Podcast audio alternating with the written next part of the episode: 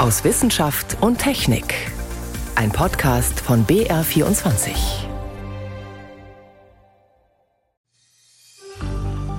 Kungliga Vetenskapsakademin har idag beslutat att utdela Das ist der Satz, auf den wir in der Redaktion jedes Jahr Anfang Oktober warten. So wird nämlich bekannt gegeben, wer einen Nobelpreis bekommt. Erst auf Schwedisch, dann auch in anderen Sprachen. In diesem Fall war es der Nobelpreis für Physik und da gibt es einen deutschen Preisträger, ebenso bei der Auszeichnung für Chemie. Wir stellen die Forscher und ihre Arbeiten vor. Und wir sprechen über den Medizin-Nobelpreis. Mit dessen Verkündung beginnt traditionell die Nobelpreiswoche. Außerdem fragen wir, wie es denn weltweit mit den Corona-Impfungen steht. Das sind unsere Themen heute. Am Mikrofon ist David Globig. Zur Woche, in der die Nobelpreisträgerinnen und Nobelpreisträger verkündet werden, zu dieser Woche gehört, dass man im Vorfeld kräftig spekuliert. Wer könnte denn wohl dabei sein? Beim Nobelpreis für Physiologie oder Medizin standen in diesem Jahr Forschende ganz oben auf der Liste, die ganz entscheidend an der Entwicklung der mRNA-Impfstoffe gegen Corona beteiligt waren. Dazu zählen Kottolin Koriko und Drew Weissman. Es kam allerdings anders. Der Preis geht an David Julius und Ardem Padaputian. Sie haben erforscht, wie wir Wärme, Kälte, Druck und Berührungen wahrnehmen. Ich habe darüber mit meiner Kollegin Jan Toczynski gesprochen, die übrigens gewettet hat, dass die mRNA-Forschung ausgezeichnet wird. Ich wollte deshalb erst einmal wissen, ob sie enttäuscht ist über die Entscheidung. Ach, enttäuscht würde ich nicht sagen, denn mein Verstand hat mir natürlich auch im Vorfeld schon gesagt, es ist doch recht unwahrscheinlich, weil es eben einfach ein zu kurzer Zeitraum gewesen ist. Es wäre einfach zu früh gewesen dafür. Wie lange hat es so in den vergangenen Jahren gedauert, bis man für eine Forschung dann als Nobelpreisträger ausgezeichnet wurde? Na, ein prominentes Beispiel ist die Genschere CRISPR, wo wir auch alle schon einige Jahre darauf gesetzt haben, dass das jetzt Nobelpreisverdächtig ist. Und es war klar, die waren hoch favorisiert, die beiden Entdeckerinnen. Die erste Veröffentlichung war im Jahr 2012. Bekommen haben sie den Preis letztes Jahr äh, in Chemie. Und insofern ja, acht Jahre und das galt unter Nobelpreiskriterien als schnell. Aber irgendwie hast du doch gehofft, dass es jetzt bei der mRNA-Forschung schneller gehen könnte. Naja, die Pandemie hat ja unser Leben ziemlich über den Haufen geworfen in den letzten zwei Jahren. Und ein bisschen war sicher der Hintergedanke, dass das Nobelkomitee seine Regeln dann eben auch über den Haufen wirft und den Preis vergibt für eine Entwicklung, die natürlich uns allen wahnsinnig geholfen hat und die den Preis ziemlich sicher in den nächsten Jahren irgendwann bekommen wird. Ja, schauen wir uns die diesjährigen Preisträger an. Die haben im Prinzip erforscht, wie wir fühlen. Ja, das kann man so sagen. Also David Julius und Arden Pataputian sind zwei Physiologen und die haben die Signalübertragung zwischen Zellen erforscht und herausgefunden tatsächlich, ja, wie wir Schmerz, Wärme oder Kälte empfinden. Denn die Tatsache, dass auf der Haut was passiert, heißt ja noch nicht, dass im Gehirn etwas ankommt. Da muss ja etwas passieren zwischen unseren Zellen, dass da Signale übertragen werden.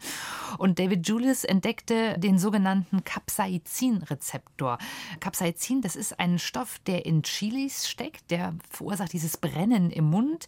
Und das ist eben ja eine chemische Verbindung dieser Pflanze. Und er hat quasi die Sensoren an den Nervenenden der Haut gefunden, die auf diese Schärfe reagieren. Was hat sich dann an Forschung angeschlossen? Also Chili-Pflanze, da komme ich immer irgendwie noch nicht direkt auf das Fühlen. Also er hat dann quasi auch mit anderen Substanzen gearbeitet, viel mit Gift, ja, und um zu gucken, eben wie verarbeiten wir diese Reize und hat dann eben äh, gesehen, dass die Reize in elektrische Impulse verarbeitet werden können, um dann im Gehirn anzukommen. Und er wollte eben genau wissen, warum brennt es und was passiert da molekular, wenn wir diese Chili-Substanz eben auf die Haut bekommen oder in den Körper bekommen. Und er hat dann sensorische Nervenzellen untersucht, weil er ist davon ausgegangen, es muss eben einen Rezeptor geben, der dieses Capsaicin verarbeitet. Und den fand er auch. Und er fand auch das zuständige Gen, was diesen Rezeptor eben an- und abschaltet. Und das hat er später übrigens auch mit einem Kälterezeptor entdeckt, also den Sensor, der dafür verantwortlich ist, dass wir Kälte empfinden. Und was hat der zweite Preisträger gemacht? Ardem Pataputian hat parallel übrigens auch diesen Kälterezeptor entdeckt, ist dann aber auf einer anderen Spur unterwegs äh, gewesen. Er hat die Rezeptoren gesucht, die auf den mechanischen Druck reagieren, den wir auf der Haut spüren. Druck oder dann eben auch, wenn es stärker wird, Schmerz. Also das heißt, wenn ich mir hier irgendwo den Arm anhaue, dann weiß mein Gehirn erstmal ja auch noch nicht, äh, da ist jetzt was passiert und das könnte wehtun. Da muss auch was dafür passieren. Und er hat den Rezeptor identifiziert, der eben dann elektrische Impulse an die Nerven sendet, indem er auf den Druck reagiert. Ja, das sind dann sogenannte Propriorezeptoren, nennt man die.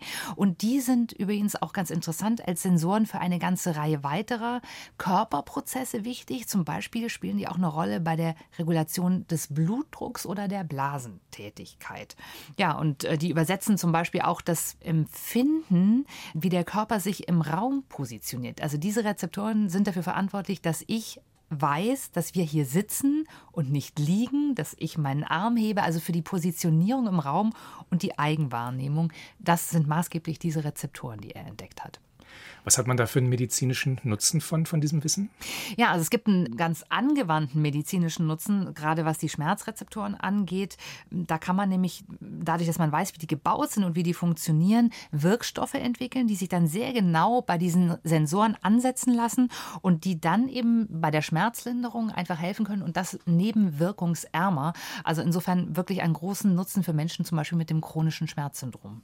Insofern, das ist ein absolut verdienter Preis und der vielen Menschen auch wirklich wirklich weiterhilft. Einschätzungen von Jan Toczynski waren das zum Nobelpreis für Physiologie oder Medizin. Am Dienstag ist dann die Entscheidung gefallen, wer denn in diesem Jahr den Physik-Nobelpreis erhält. Der wird, wie immer, am 10. Dezember überreicht.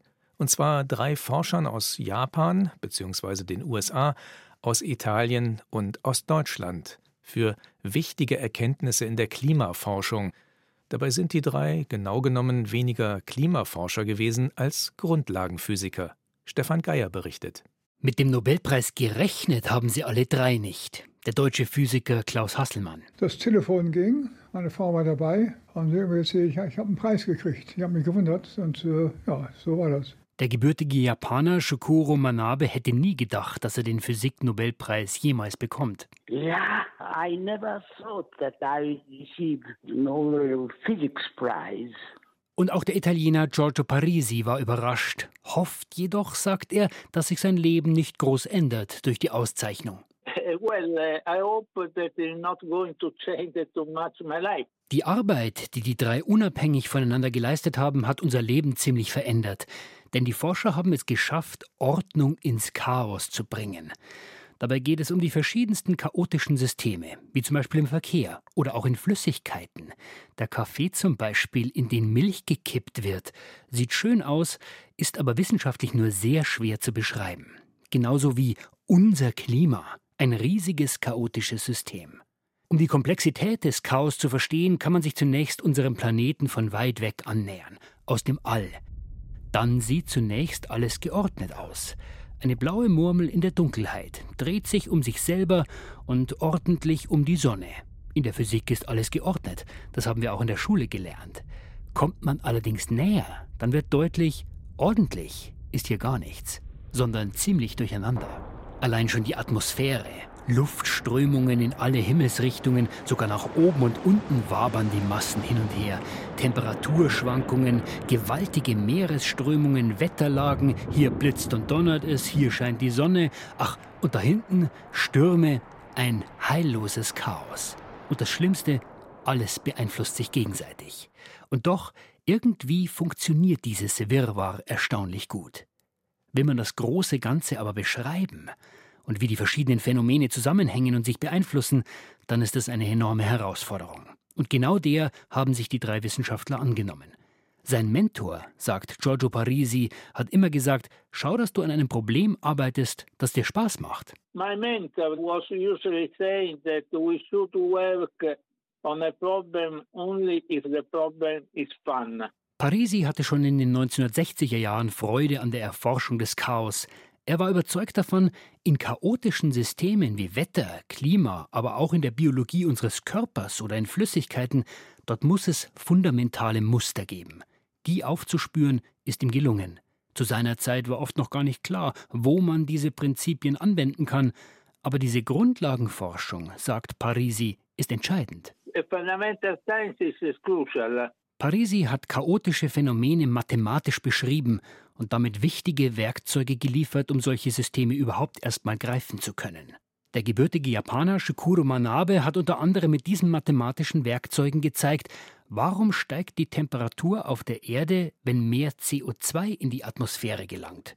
Und dann hat er ein umfangreiches Modell erschaffen, mit dem er die unbeständigen Vorgänge des Klimas erstmals beschreiben konnte. Ich habe dann mit diesem Modell ein mathematisches Experiment gemacht, mit dem man sehen konnte, wie unser Klima funktioniert.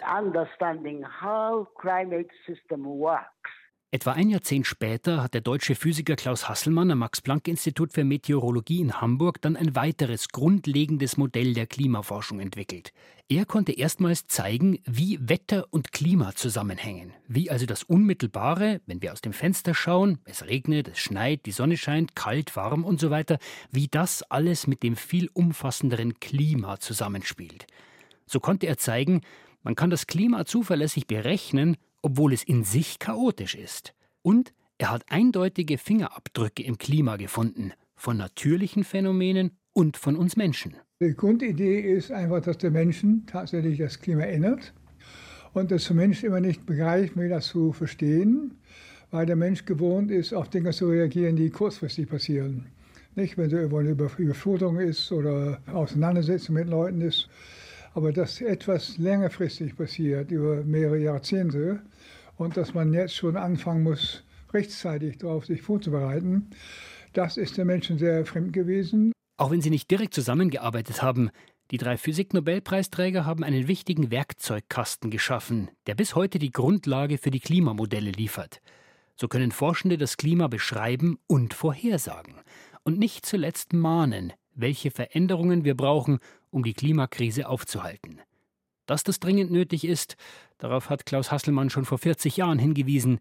Die Stimme der Wissenschaft war damals aber zu leise. Ich bin sehr froh, dass es eigentlich angekommen ist bei der Öffentlichkeit, nicht so sehr durch die, die Klimaforscher an sich, sondern durch die jungen Leute. Nicht? Also die Fridays for Future und solche Leute, die also die Leute angesprochen haben, die Wege gefunden haben, die Menschen anzusprechen, die wir als Forscher nicht so parat hatten. Und so sind Hasselmann und seine Kollegen zwar nicht mit der Botschaft über die Klimakrise durchgedrungen, aber sie haben die wissenschaftlichen Werkzeuge geschaffen, dass wir sie überhaupt bekämpfen können.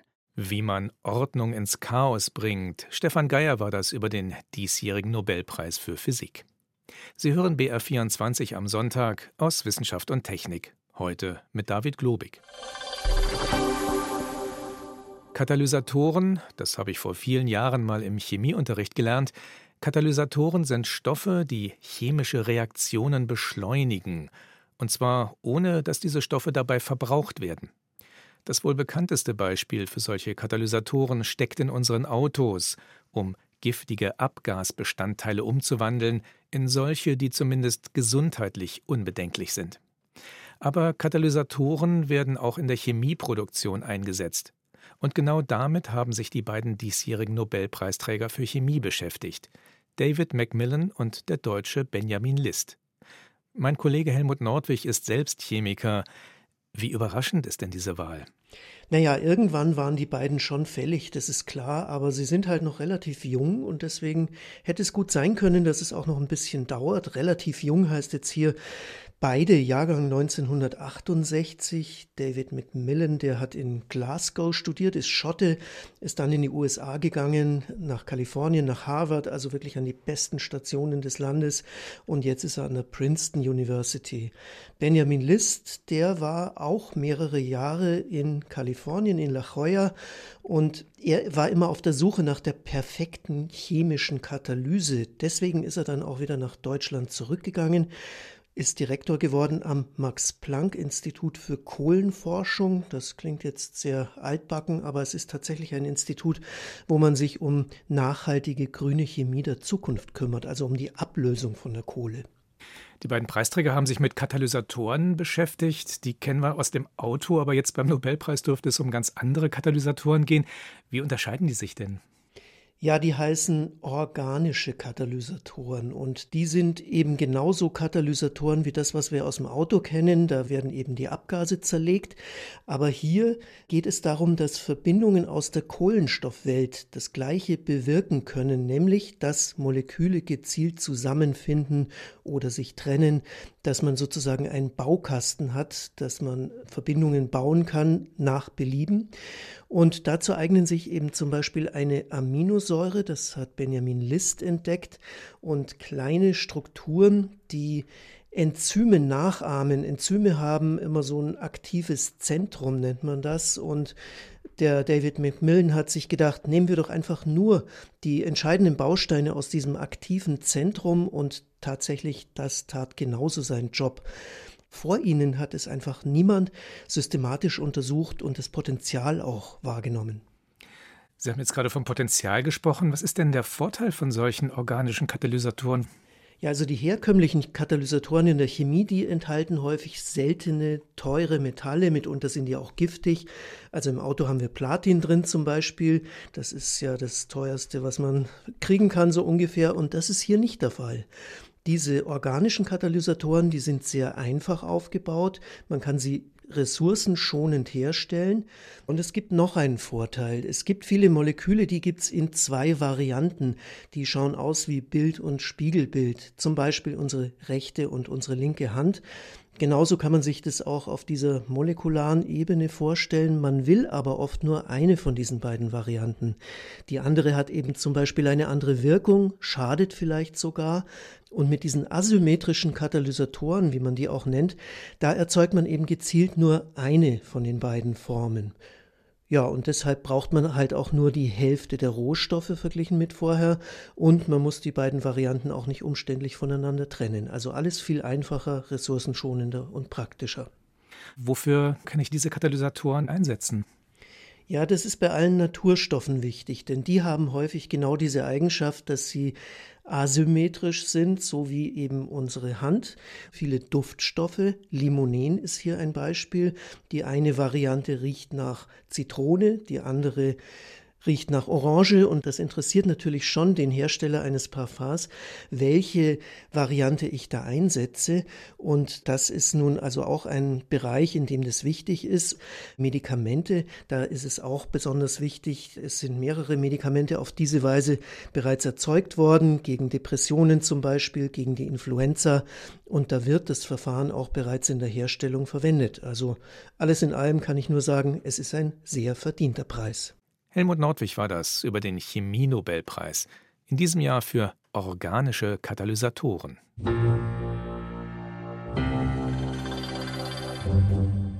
Impfen ist ganz entscheidend, wenn wir Corona wirklich in den Griff bekommen wollen. In Deutschland scheinen wir da erfolgreicher zu sein als bislang gedacht. Zumindest schätzt das Robert Koch Institut, dass bei uns schon bis zu 84 Prozent der Erwachsenen mindestens einmal geimpft sind. Bislang war man von etwa fünf Prozentpunkten weniger ausgegangen. Aber wie sieht es eigentlich im Rest der Welt aus? Sieben, acht Prozent, würde ich sagen, von der Weltbevölkerung. Ich schätze, dass es erschreckend wenig sind. Ich glaube unter zehn Prozent. Ich war ganz optimistisch und habe eigentlich gedacht, dass wir schon bei 40 Prozent sind. Ich denke halt, Afrika ist so gut wie nicht geimpft. Also ich glaube, wir sind bei ungefähr 15 Prozent weltweit. Eine spontane Umfrage. Die Auflösung? Aktuell haben immerhin rund 46 Prozent der Weltbevölkerung mindestens eine Impfdosis gegen Corona bekommen. Klingt erst einmal nicht schlecht, aber die Zahl ist mit Vorsicht zu genießen. Mehr dazu von Sebastian Kirschner. Mehr als 6,4 Milliarden verabreichte Impfdosen weltweit. Mehr als ein Drittel der Weltbevölkerung ist vollständig gegen Corona geimpft. Unglaubliche Zahlen.